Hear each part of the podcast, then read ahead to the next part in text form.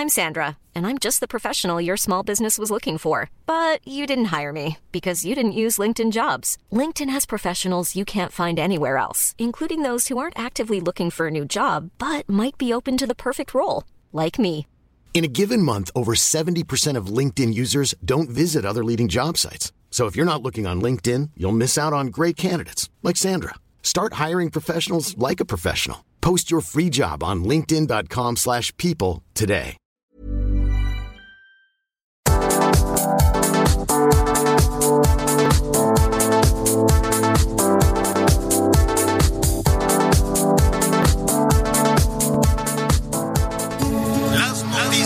¿Qué tal? ¿Cómo le va? Buenas tardes. Estás a punto de escuchar Yo soy Javier Alatorre. las noticias con Javier Alatorre. La vamos a pasar muy bien. Comenzamos.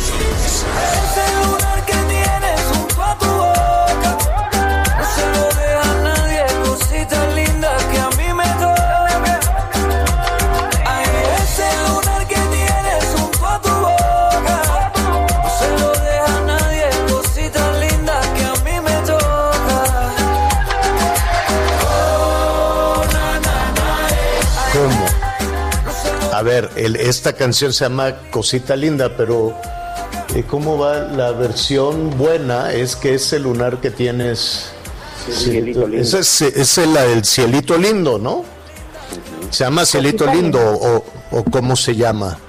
La mexicana, la original, ¿no? ¿No se llama cielito lindo?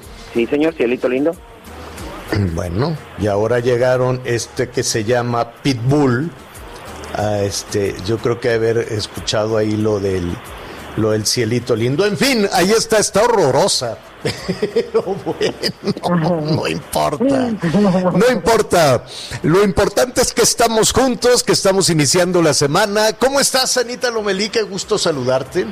Gracias, Javier. Muy buenas tardes. Qué gusto saludarlos, Miguelito, amigos. Pues sí, iniciando la semana, Javier. ¿Y sabes qué? Yo digo, ¿por dónde empezamos? Por la vacuna, por Cienfuegos, por...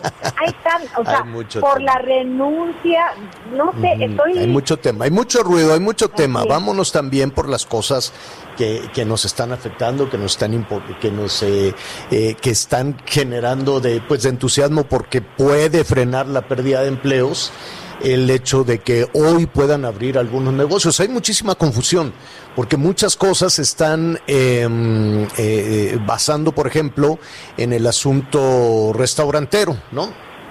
que le han pasado muy mal y que, si no me equivoco, hoy ya con estrictas eh, medidas sanitarias van a poder abrir. Ojalá esas medidas sanitarias se aplicaran a, todo, a todos los eh, sitios en donde se se generan los contagios, no necesariamente es en los restaurantes. Yo no sé quién dijo, nada más ahí en los restaurantes es el hervidero de contagios. No, hombre, asómese al transporte público, asómese un poquito a la pecera, asómese un poquito a las estaciones del metro, a los mismos vagones del metro, a todas las formas que hay de, de transporte público y va a ver que debería, que la discusión, en lugar de estar en los restaurantes que tienen unas estrictas medidas sanitarias, la discusión debería de estar en el transporte público, por ejemplo, y en otras eh, fuentes de, contagio. El viernes pasado, por cierto, pues se volvió a, a romper el, el récord de contagios en nuestro país.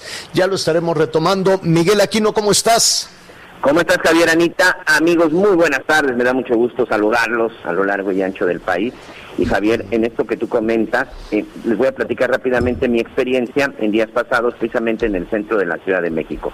En efecto, después de que terminamos el programa de radio, que veíamos pues todas las cosas pendientes, las entrevistas, platicábamos ahí con el equipo, en el momento que salíamos a buscar de comer, en efecto, muchos de los restaurantes estaban cerrados. Pero ¿Saben quién sí no tenía cerrado y sí podías tú comer sin ningún problema?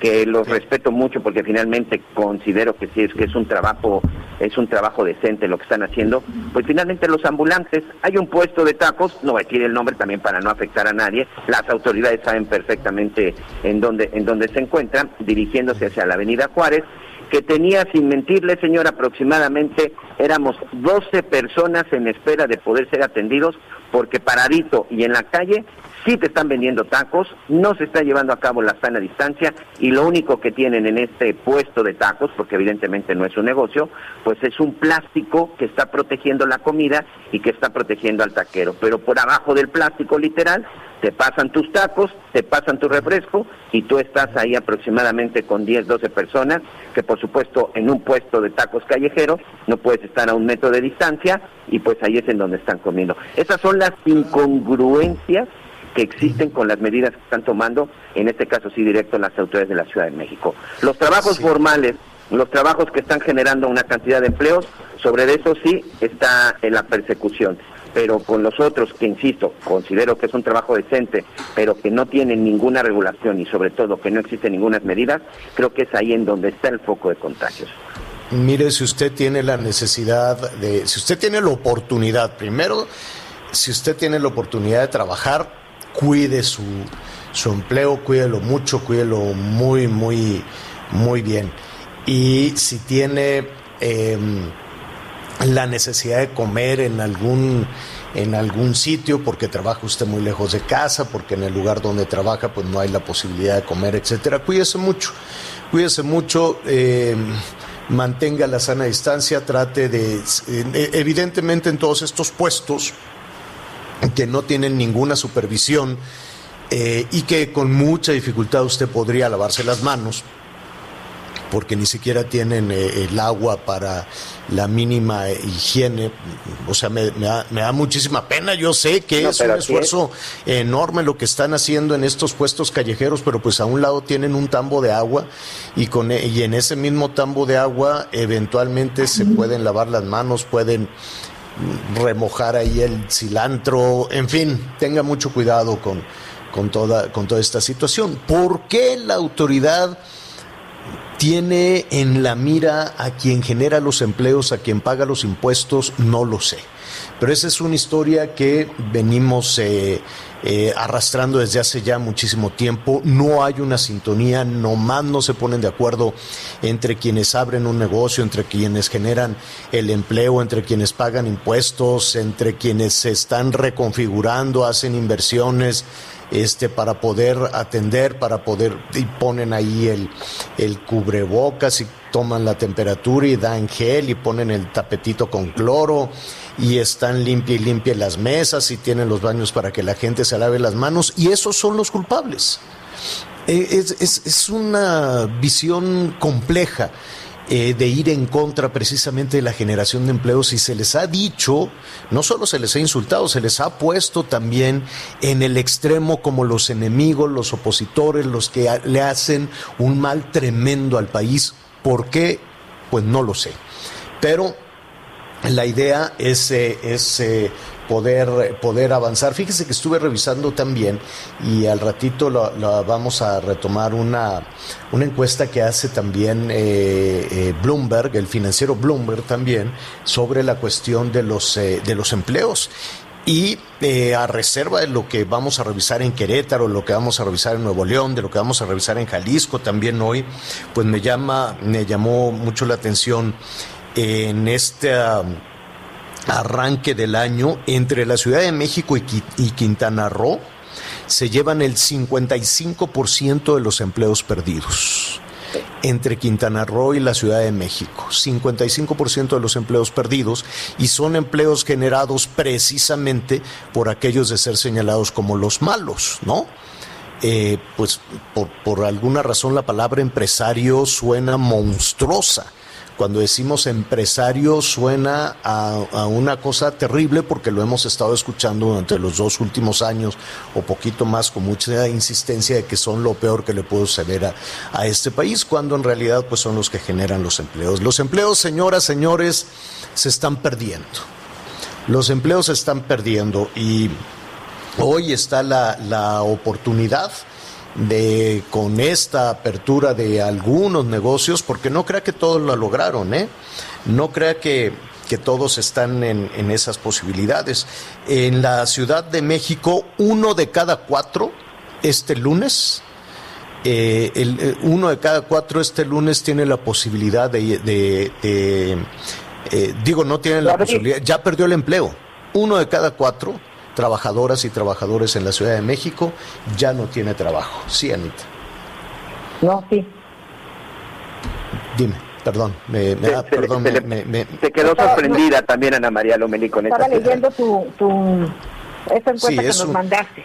Es uno de cada cuatro y la verdad es que es muy difícil. Así es que habrá que cuidar los empleos. Nos están preguntando, y lo vamos a revisar, si así como se permitió a los eh, a los restauranteros abrir con, con algunas restricciones y demás se estará permitiendo también eh, pues muchas personas ya quieren salir a trabajar se, se estará permitiendo ya la apertura de otros negocios, de otro tipo de, de empleos. Recuerde que la Ciudad de México sigue en rojo.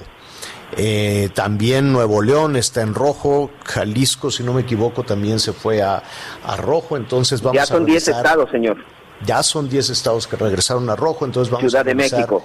qué actividades se pueden hacer, cuáles no, porque hay confusión con todo esto. Dicen, oye, ya abrieron los restaurantes, ah, entonces yo ya puedo abrir mi otro negocio, ya puedo abrir la peluquería, ya puedo abrir la papelería, ya puedo abrir la sastrería, ya puedo abrir toda esta cantidad de negocios. Bueno, depende de dónde esté y depende de si usted paga impuestos o no paga impuestos. Si no paga impuestos y si está en, eh, en, eh, en el, en el comercio informal y si está por ahí en el primer cuadro de la Ciudad de México, pues yo creo que la autoridad se va a hacer de la vista gorda. Pero si está usted en alguna otra delegación donde su negocio es visible, donde usted paga impuestos, donde le puede caer la alcaldía, las autoridades ahí para extorsionarlo, pues lo veo con alguna dificultad. Qué pena, qué tristeza que toda esta situación también ha generado muchísima muchísima corrupción y la gente pues está con miedo desde luego de que algún nivel de autoridad algún nivel de autoridad de alguna eh, municipio o de alguna alcaldía de la Ciudad de México le caigan encima con todo esto que al día de hoy ya es una verdadera confusión entre que sí y que no, pero aquí estamos para eso, esa es nuestra tarea, lo Los vamos a también revisar. abrieron. Ahí está. Pero abrieron los que pueden. libre. Exacto. Los Pero los que no tienen la posibilidad, los que no tienen parquecito y los que no tienen la posibilidad, pues también. Y, y espérate, porque muchos de los restauranteros tienen que solicitar un trámite, eso no sé para qué. Pero tienen que ¿Cómo? hacer todo el asunto de hacer el trámite, llene por acá, llene este formato, llene aquello, llene el otro, y ahí vamos viendo si le voy a autorizar o no le voy a autorizar toda esta situación. Bueno, muy bien, ahí está, ahí está el tema. En un ratito más estaremos, eh, vamos a tratar de platicar también con eh, los responsables de los comercios en Querétaro, porque con mucha insistencia, saludos a nuestros amigos allá también en Querétaro, en Jalisco, en Nuevo León, vamos a ver en qué condiciones estamos eh, iniciando la semana, si pueden abrir el negocio o no lo pueden abrir. Y mire, en el asunto de las vacunas, pues... eh, pues yo no sé por cuánto tiempo se va a suspender la, el evento de los hombres de negro, ¿no? Porque se anunciaba que cada semana eh, iba a llegar casi medio millón de vacunas, 400 mil vacunas los martes. Entonces, pues ya sabe, todos los martes iba a haber ahí ceremonias y cosas y pongan el templete, que ya llegaban estos señores del lente oscuro, todos a, todos a hablar. Pero pues yo creo que el asunto se va a suspender. A ver, ¿qué es lo que está sucediendo? ¿Van a llegar menos vacunas? Sí, van a llegar menos vacunas. Que, que aquí, aquí Javier, este, Anita, para todos nuestros amigos, es muy interesante entender y sobre todo escuchar lo que fue tanto la declaración de la Organización Mundial de la Salud y lo que finalmente decía ayer el presidente López Obrador.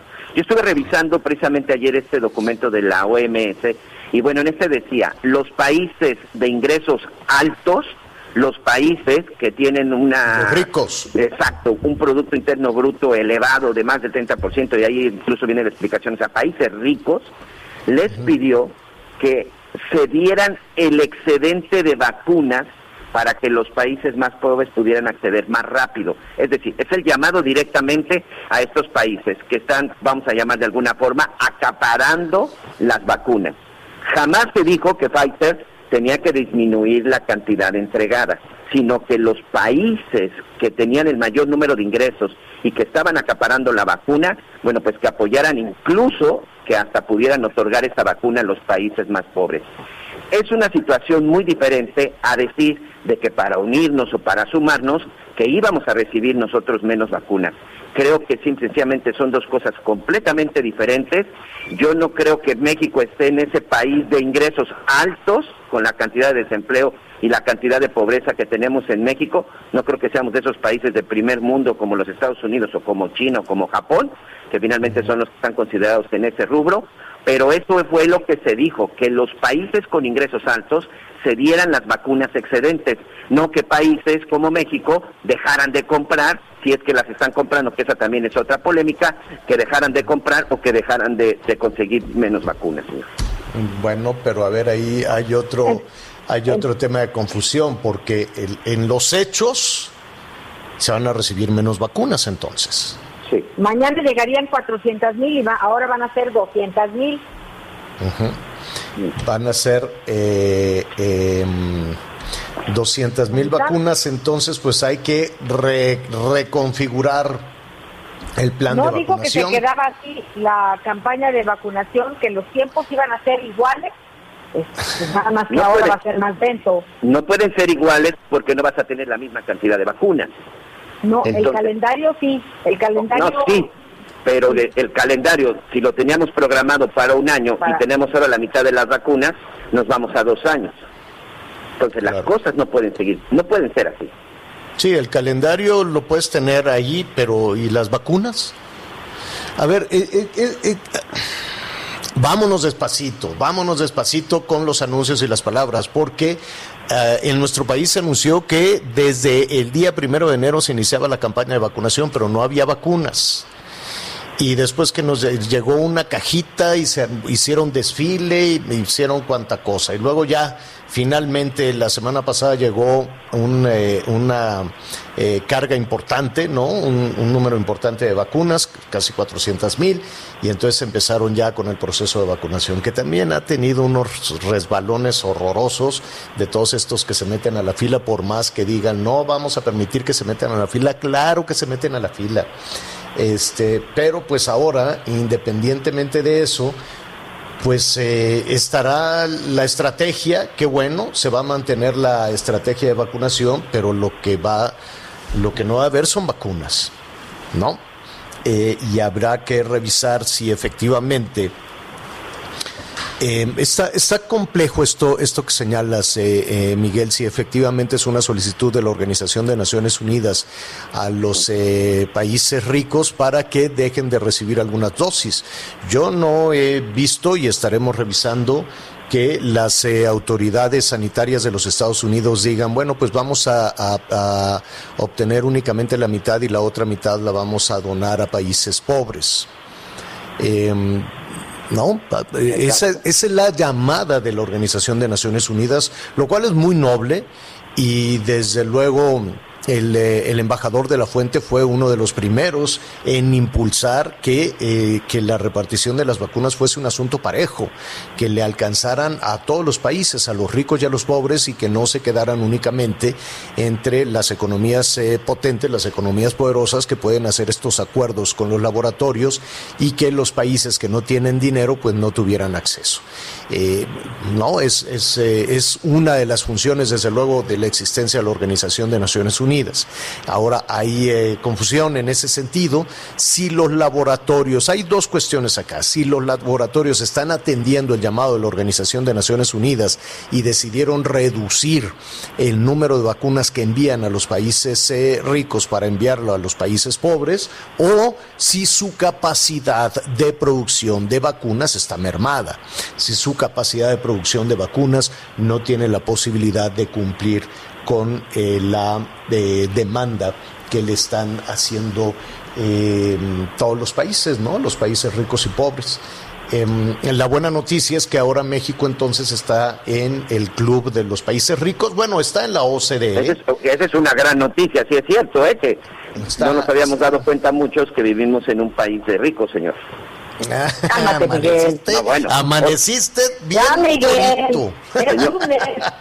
mira, Javier, es que Eo. finalmente con la cuestión de esta enfermedad, cada vez está más cerca, cada vez está, siempre ha estado presente y cerca y es un batallar. Ahorita todavía el fin de semana de nueva cuenta estuvimos batallando para conseguir oxígeno, mi hermana y unos sobrinos están enfermos y de repente este tipo de situaciones en verdad nos hace ver que estamos mal. Yo sí lo puedo decir por experiencia propia, está mal la estrategia. Tú llamas al 911 y te pasan a una maquinita, una contestadora y al final no consigues el, medicamento por ningún lado. Las famosas consultas o videoconferencias no, no, no- nunca te pueden atender como, como es. Finalmente, si no tienes dinero para pagarla, no vas a tener la, la, la información adecuada.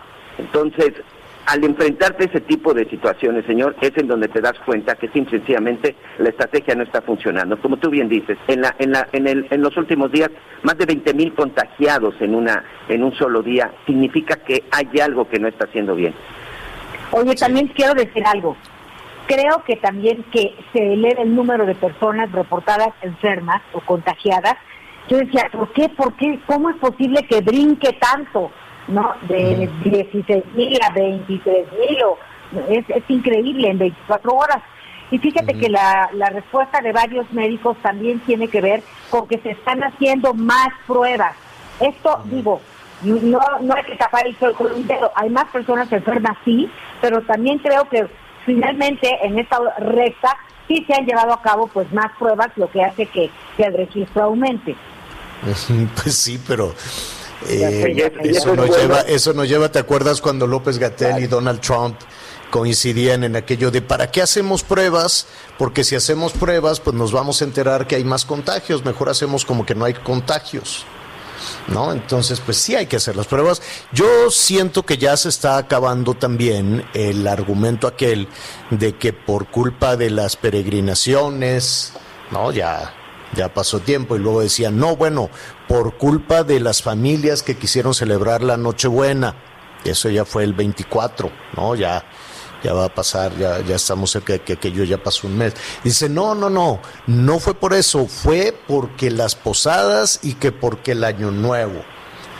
Bueno, ya el, eh, con la cifra de contagios del récord del viernes pasado, pues ya se superó desde hace dos semanas la posibilidad de que alguien hubiese hecho alguna fiesta de, de, de Año Nuevo. Entonces ese argumento ya está Falta el Día de Reyes, está, señor. ya está bajando. Falta ah, que por culpa, la reunión por de la culpa rosca. de- que por culpa De la la, rosca, que el, y que el- que el Día de Reyes se va a ir acabando ese argumento y después van a decir es que se están haciendo más pruebas y al final van a llegar a que no tienes una, una estrategia. Lo que en este programa decíamos desde que inició todo este tema, lo que en este programa decíamos desde enero del 2020, cuando preguntamos a algunos eh, eh, eh, responsables, a algunas autoridades de, de las alcaldías de la Ciudad de México, del Estado de México, de las zonas metropolitanas de Veracruz, de la zona metropolitana de Guadalajara, ¿tienen lo básico para que la población atienda esto?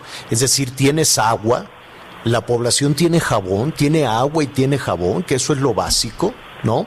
Tienen la, la- la posibilidad de atender este, eh, eh, rápidamente los temas sanitarios en el transporte público o vas a hacinar a las personas porque decían vamos a suspender las eh, corridas de transporte público para que la gente no salga de su casa. La gente tuvo que salir y tuvo que salir hacinada ante la brillante idea de algún nivel de autoridad, no sé quién habrá sido, de decir vamos a quitar camiones, vamos a quitar vehículos y vamos a, quitar, a cerrar estaciones del metro para que la gente no salga. De cualquier forma salió y tuvo que estar hacinada.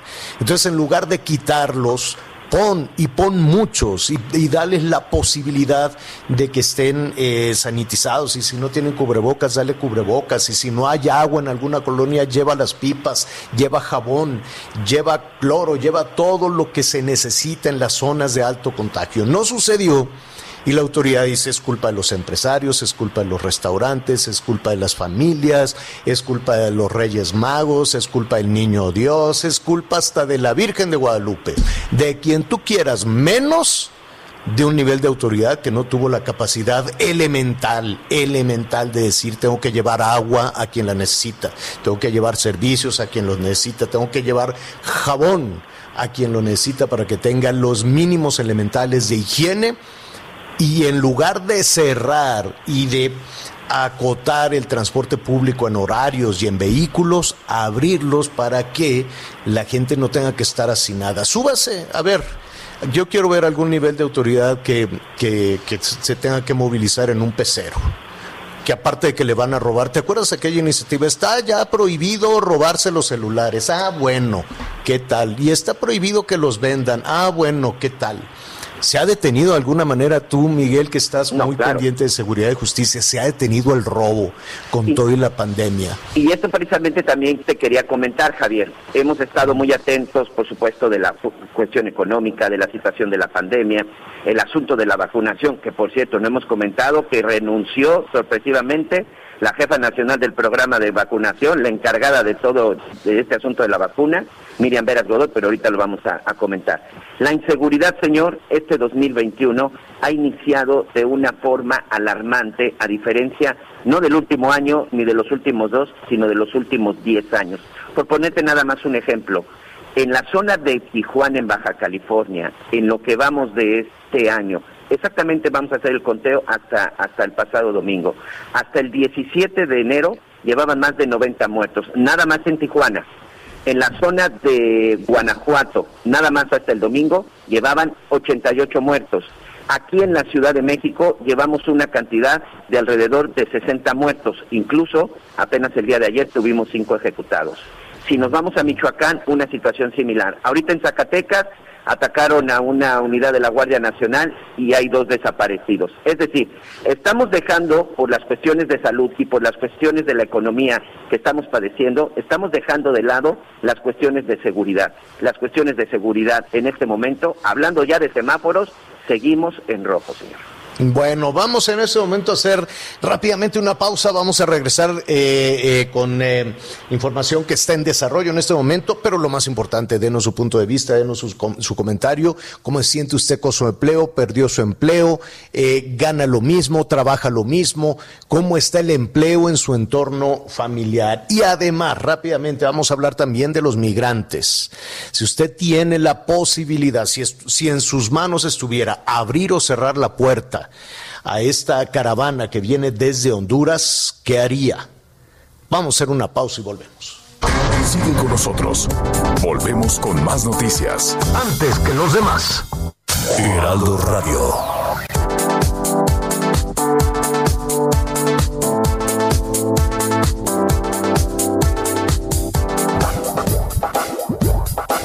Todavía hay más información.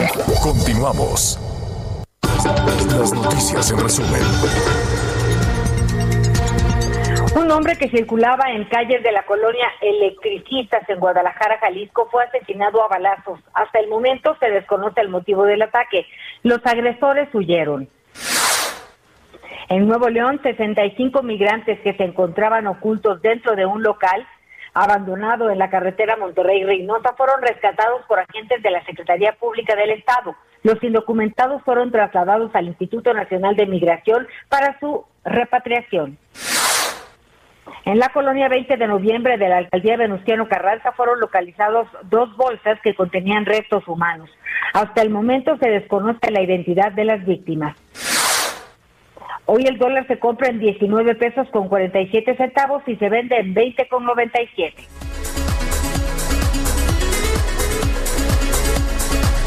Muy bien, gracias. Eh, eh, gracias, Anita. Y sí hay preocupación, desde luego, por la disminución en, en la entrega de las vacunas de Pfizer. Vamos a, comentar sus llamados telefónicos en un momentito más, pero déjeme decirle la buena. La buena es que hoy en la noche llega eh, la, el activo, por así decirlo, de la vacuna de AstraZeneca este viene, fue elaborado en, en Argentina, digamos que el, el, activo, la vacuna, y aquí la van a envasar. En México la van a estabilizar y la van a envasar para su distribución. Entonces, bueno, pues se suspende la de Pfizer, pero hoy en la noche llega la eh, vacuna de AstraZeneca Oxford. AstraZeneca, lo cual es una, pues también buena, buena noticia, ¿no? Poco a poco comienzan a llegar las vacunas, llegará también la rusa, llegará también la china, la de Moderna, pues no lo sabemos todavía, pero este se, se, se eh, eh, pues no quiero yo decir se cancela, pero llegarán menos dosis de Pfizer, que es la que se estaba aplicando, la China también se estaba aplicando, pero ya viene la de AstraZeneca, por lo menos el, el activo que se va a envasar hoy. Y bueno, em, vamos también a platicar, nos han llegado también muchísimos eh, llamados, saludos allá en Aguascalientes, una, eh, pues una historia también que, que nos narran de personas que están a punto de perder su empleo con toda esa desesperación y también sí o no abrir las puertas a los migrantes. Vamos a ver cómo están eh, las cosas en ese, en ese sentido.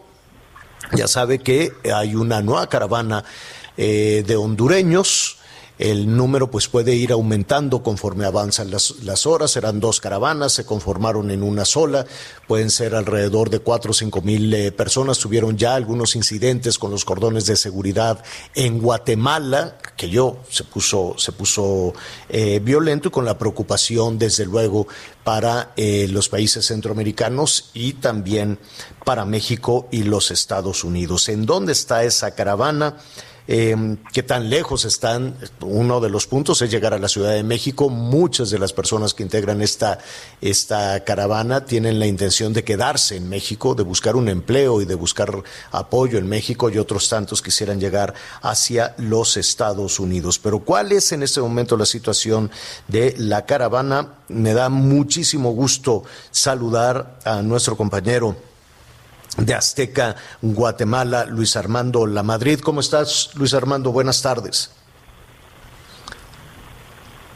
Luis Armando. ¿Qué tal, Javier? Muy buenas tardes. Te saludo con gusto desde Guatemala. Como tú bien lo mencionas, pues la caravana de migrantes hondureños que salió el pasado sábado, el pasado viernes, perdón, ingresó la noche del viernes por la fuerza en la frontera del Florido y fueron retenidos en lo que es el kilómetro 177 de lo que es en la carretera que conduce hacia el departamento de Chiquimula. Desde el pasado sábado, la caravana ha permanecido en este lugar. El día de ayer, en horas de la mañana, se registró un primer enfrentamiento entre elementos del ejército de Guatemala y de la Policía Nacional Civil con integrantes de la caravana de migrantes hondureños, en donde se reportan 50 personas lesionadas, gran parte de ellos integrantes de la caravana. Otro grupo que se desprendió de esta caravana principal, los cuales avanzan sobre el 144, ya en el departamento de Zacapa, mismos que también ya fueron retenidos. Ellos se encuentran en este momento a cerca de 430 kilómetros de lo que es la frontera entre Guatemala y México. Las autoridades del Instituto Nacional de Migración junto con la Policía Nacional Civil y el Ejército han colocado un total de 17 puestos de control para ubicar a todos aquellos migrantes que se encuentran de manera irregular en Guatemala. Hay que recordar que por el tratado CA4 los ciudadanos centroamericanos pueden circular libremente solo con presentar en los puestos aduaneros su identificación oficial. Pero en esta ocasión, debido a la pandemia, también pueden presentar una prueba de PCR y antígeno negativa con 19. Esta caravana, que se conforma por cerca de mil personas, estos dos grupos que ya se separaron, pues la mayoría no ha presentado esta prueba de negativo a, COVID-19 y tampoco hicieron su registro para salir de Honduras y entrar a Guatemala. Este es el problema principal que las autoridades de Guatemala están viendo y ya hubo un reclamo por parte del ministro de Relaciones Exteriores de Guatemala, Pedro Brolo, de que el gobierno de Honduras no hizo absolutamente nada para retener a sus ciudadanos en el país de origen. El día de ayer comenzaron ya algunos retornos voluntarios. A ese momento, las autoridades de reportan cerca de 1.500 personas que han comenzado a regresar. Se esperaba que ese día continuaran con estos trabajos, pero hace unos minutos se registró otro enfrentamiento entre los elementos de la Policía Nacional Civil y esta caravana que se encontraba en el kilómetro 167 que tienen prácticamente 36 horas de estar parados en la carretera. Ahí duermen y ahí comen. Eso también ocasiona otro problema, que es que las carreteras principales de Guatemala, que es la ruta al Atlántico, la cual comunica la capital hacia el puerto Santo Tomás de Castilla, que es eh, eh, pues uno de los puertos más importantes para poder eh, llevar los productos de exportación, pues los vehículos están prácticamente varados, la fila alcanza ya los cerca de 30 kilómetros Esto también representa un gran problema para las autoridades. Como te mencionaba, se registra otro enfrentamiento en horas del mediodía en este punto del territorio nacional a tratar de desalojar a los hondureños que se encuentran en la carretera.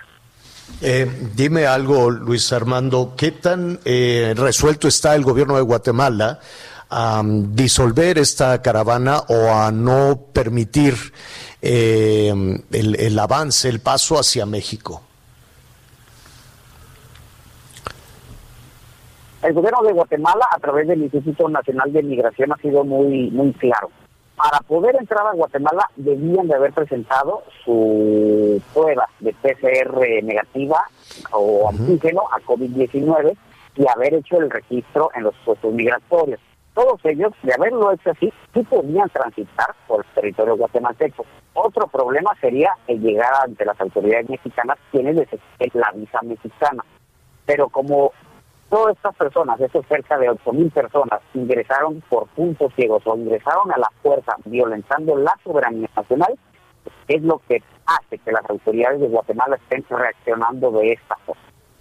Son 8.000 ocho mil que se encuentran ya desde hace varias horas, eh, como eh, ah. tú ya nos lo señalas en la carretera. ¿De dónde se alimentan? ¿Quién los alimenta? ¿Quién les da asistencia? ¿Quién les da alimento, un poco de agua, asistencia médica? ¿Qué, qué está pasando en ese sentido?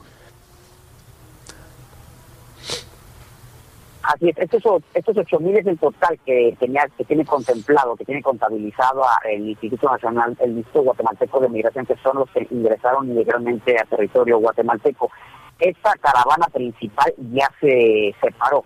El, el, grupo menor, que son cerca de mil personas, se encuentran en el kilómetro 144 en el departamento de Zacapa, que ya fueron también retenidos mientras que el grupo mayor de 6.000 personas está en el kilómetro 177 donde se registró el enfrentamiento el día de ayer. A ellos los está asistiendo en primer lugar el Ministerio de Salud Pública y Asistencia Social, que vale la pena señalar que el día de ayer fueron detectadas 21 personas positivas a COVID-19 pertenecientes a esta caravana. Estas 21 personas fueron llevadas al Hospital Nacional de Zacapa para que guarden la cuarentena respectiva y posteriormente ser retornados a su país. Algunas otras dependencias se encuentra también la Casa del Migrante, quien les está llevando alimento. También algunas otras instituciones de gobierno están tratando de velar por los derechos de las personas, los grupos vulnerables, los menores y los adultos mayores. Se está también trabajando en lo que es la Secretaría de Bienestar Social de la Presidencia, la Procuraduría General de la Nación y, por supuesto, la Procuraduría de los Derechos Humanos. Bueno, Luis Armando, te agradecemos esta crónica muy completa y veremos cómo se desarrolla el resto de la jornada, el resto del día con esta, con esta situación que ya nos señalas, ya tuvieron un, un nuevo enfrentamiento esta, esta mañana. Veremos eh, cómo se resuelve este, este tema, no solo en competencia de las autoridades de Guatemala, también de las autoridades de México. Luis Armando La Madrid, muchísimas gracias. Bueno, en nuestro... Gracias, buenas tardes en nuestro compañero Luis Armando La Madrid, corresponsal de TV Azteca, que está muy, muy pendiente, está ahí en el lugar de los hechos y nos comparte, eh, nos comparte la, la crónica de lo que está sucediendo. Nada más, eh, Anita Miguel, para poner en contexto lo que sucede con estas eh, ocho mil personas, siempre habrá versiones de quién los organiza, cómo se organizan, si tiene algún, algún carácter este, político o no, ¿no? Siempre se sospechaba que incluso parte de la organización de estos eventos venían desde financiados desde Washington incluso, pero vaya, no era, era difícil comprobarlo. Había algunas imágenes de personas que repartían dinero, de cómo iban organizando a estas personas. Como quiera que sea, el avanzar en esa caravana es un martirio para muchas personas. Hay hombres, hay mujeres que vienen incluso con los niños, que vienen con lo más elemental. Y hay que recordar también el contexto en el que se desarrolla todo esto. La temporada de huracanes fue particularmente severa en Centroamérica, en Nicaragua, en Honduras. ¿no? Las personas eh, pues ya no pudieron recuperar eh, eh, nada después de las inundaciones, de los ventarrones, de los huracanes y quedaron en una pobreza todavía más aguda de lo que se tenía eh, a finales de a finales del año pasado. Todo eso está empujando a las personas a buscar una oportunidad. Dicen en México, muchos de ellos están resueltos a quedarse en México y otros más, un número importante estará estará tratando de llegar hacia hacia los Estados Unidos. Hay que recordar que el presidente Biden esta semana será ya el eh, presidente formal de los Estados Unidos. Ya ha prometido una reforma migratoria que regularizaría la, eh, la situación de millones, de millones de migrantes, en particular eh, hispanos, mexicanos, centroamericanos allá en los Estados Unidos, y eso se ha convertido también en, en una versión pues muy atractiva para tratar de llegar hacia, hacia los Estados Unidos. Vamos a hacer una pausa y, y sí, sí, Miguel, perdón. Nada más, nada más para concluir, y precisamente inicia o se da esta caravana en la semana que se va Donald Trump y que llegue el nuevo presidente de los Estados Unidos, Joe Biden, porque al final Sí. ese es el objetivo, llegar y pedir asilo en la Unión Americana. Después de una pausa vamos a tratar de, de- de poner en contexto también qué piensan nuestros amigos en Chiapas, nuestros amigos que viven en los municipios fronterizos de Chiapas y que antes del COVID ya habían vivido en sus parques, en sus jardines, en, en los espacios públicos, pues una situación muy, muy complicada con la llegada de miles de migrantes. Hacemos una pausa y volvemos. Sigue con nosotros. Volvemos con más noticias. Antes que los demás. Heraldo Radio, la H que sí suena y ahora también se escucha. Heraldo Radio.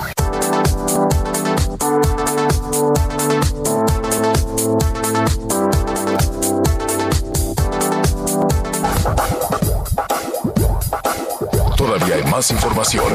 Continuamos. Bueno, vamos rápidamente a Guadalajara. Vamos a ver qué novedades hay en la investigación del, em, pues del eh, asesinato del ex gobernador. Hay también datos importantes que está dando a conocer la fiscalía. Mayeli Mariscal, ¿cómo estás? Buenas tardes. Hola, ¿qué tal? Muy buenas tardes eh, a ti, a todo el auditorio. Comentar que este fin de semana la Fiscalía de Jalisco confirmó otra detención. Con esta ya son cinco personas las detenidas relacionadas con el caso del crimen del exgobernador de Jalisco, Aristóteles Sandoval Díaz. Se trata de una mujer, Iliana N., trabajadora del restaurant bar eh, Distrito 5, en donde sucedieron estos hechos el pasado 18 de diciembre y quien está eh, pues acusada del delito de encubrimiento, así como también eh, otras dos mujeres que ya fueron vinculadas a este delito.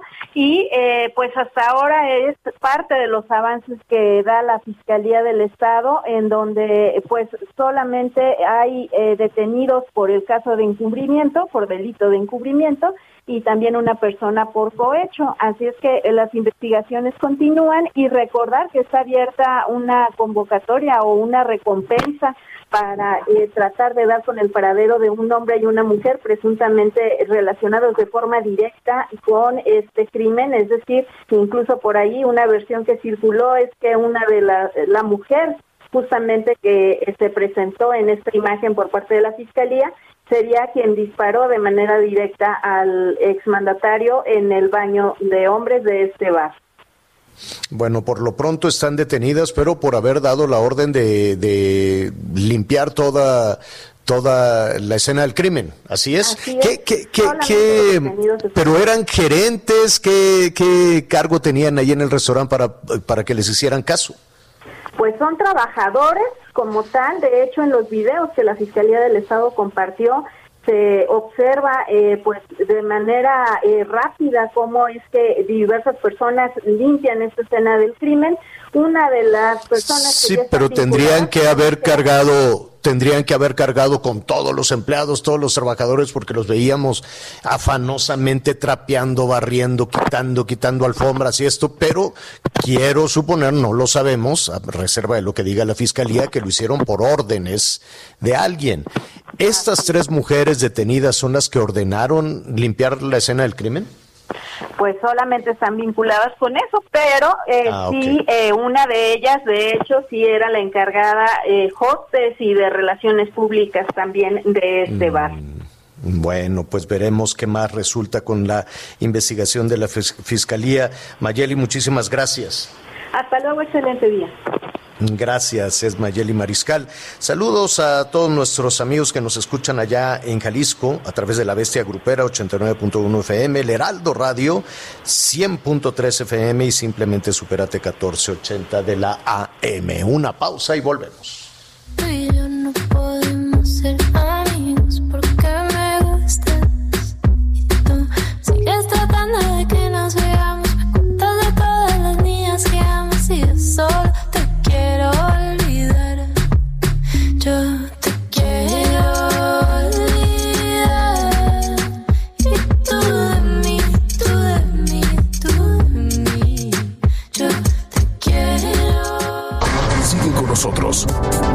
Con más noticias. Antes que los demás.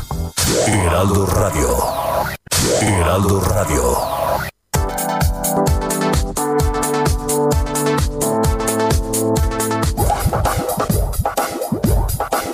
Todavía hay más información.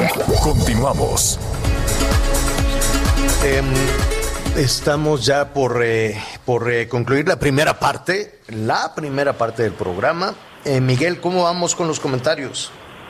Bueno, en lo que establecemos acá la, comunicación con Miguel, déjeme decirle eh, de Aguascalientes, fíjese usted, nos dicen, em, dice aquí en Aguascalientes están perdiendo empleos que a ellos no les ha tocado parte de, ese apoyo. Desafortunadamente, dice esta señora, mi esposo y yo somos adultos mayores, ¿dónde vamos a conseguir empleo si cerramos la tienda? Pues así como allá en, Aguascalientes, pues también muchísimas, eh, muchísimas personas con, con algunas, eh, con pues con severos problemas. Ya lo decíamos, Anita, como eh, en esta revisión que hace Bloomberg, la Ciudad de México y Quintana Roo, y evidentemente Quintana Roo, pues porque vive vive de, del turismo, vive de, que lleguen los visitantes, de que mm, pues, salgan a comer, salgan a, contratar algún tipo de servicio. Bueno, pues el 55% del empleo perdido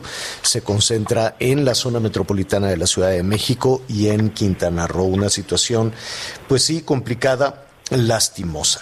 Oiga, y antes de concluir, pues eh, ya eh, Ricardo Naya dijo esta mañana, me envió por ahí un mensaje con su video eh, y dice que empezará a recorrer el país, que le hicieron una invitación al Partido de Acción Nacional para que contendiera por una diputación federal, pero él la, la, declinó, dice, les agradezco muchísimo, pero me voy a dedicar a recorrer el país y buscar la candidatura a la presidencia de la República en el 2024. 2024, Ricardo Anaya estaría buscando la candidatura. Sí, dime, Anita. Que va a recorrer todo el país o sea que sigue los pasos. Pues las campañas eso duran, ¿eh? Acuérdate que Enrique Peña Nieto, por ejemplo, también desde que era gobernador tenía a las señoras aquellas de rojo, ¿te acuerdas que le gritaban, precioso, hermoso muñeco, ¿no? Y este, y, hizo, hizo campaña durante por lo menos unos este, tres, cuatro años. Andrés Manuel López Obrador hizo campaña durante 18 años, ¿no? Entonces sí, las campañas en este país son, son eh, necesariamente largas, ¿no? Siempre estamos en, las cuestiones electorales, siempre estamos en los temas políticos. Ya levantó la mano por lo menos el primero de los aspirantes a la presidencia de la República en el 2024. De todo eso vamos a hablar en un ratito, en un ratito más para este sintonizarlo. También nos, eh, nos llaman em, pues algunas personas con preocupación de Chiapas, Anita, ¿no? Así es. Fíjate que hay muchas personas que están muy inquietas porque Chiapas estaba en semáforo verde, ahora pues retrocedió, está en semáforo naranja. Y ahorita con todo el tema de los migrantes pues están muy angustiados porque ya ya eh, pues se ha hablado de que algunos están enfermos este y pues quieren saber qué va a pasar, cuál va a ser el protocolo, qué, qué van a hacer porque no pueden dejarlos pasar así. Bueno, en Centroamérica, algunos países centroamericanos sí han solicitado, eh, tú quieres ir, por ejemplo, a Honduras, quieres ir a El Salvador o quieres ir a Guatemala, tienes que eh, presentar tu, el resultado de los exámenes eh, negativos de, de COVID, como lo está pidiendo ahora también los Estados Unidos y Canadá. México no está pidiendo nada de eso, pero pues sí, hay alguna preocupación y lo vamos a retomar desde luego, que es lo que opinan nuestros amigos que nos escuchan en los municipios fronterizos de Chiapas con esta numerosa caravana que se acerca ya hacia México y después hacia los Estados Unidos. Muchísimas gracias por sintonizarnos a través de El Heraldo Radio. Yo lo invito a que siga con nosotros en el resto del país y los Estados Unidos a través de Audiorama. Sigue con nosotros. Volvemos con más noticias. Antes que los demás.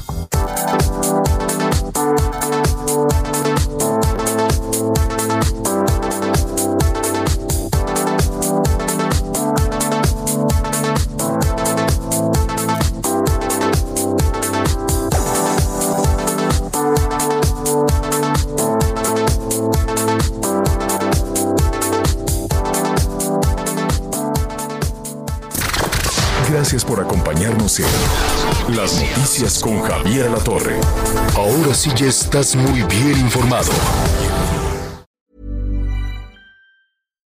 When you make decisions for your company, you look for the no-brainers. And if you have a lot of mailing to do, stamps.com is the ultimate no-brainer. It streamlines your processes to make your business more efficient, which makes you less busy. Mail checks, invoices, legal documents, and everything you need to keep your business running with Stamps.com. Seamlessly connect with every major marketplace and shopping cart. Schedule package pickups and see your cheapest and fastest shipping options from different carriers. With rates up to 89% off USPS and UPS rates. And with the Stamps.com mobile app, you can take care of mailing and shipping wherever you are. Make the same no-brainer decision as over 1 million other businesses with stamps.com. Sign up with code program for a 4-week trial plus free postage and a free digital scale. No long-term commitments or contracts.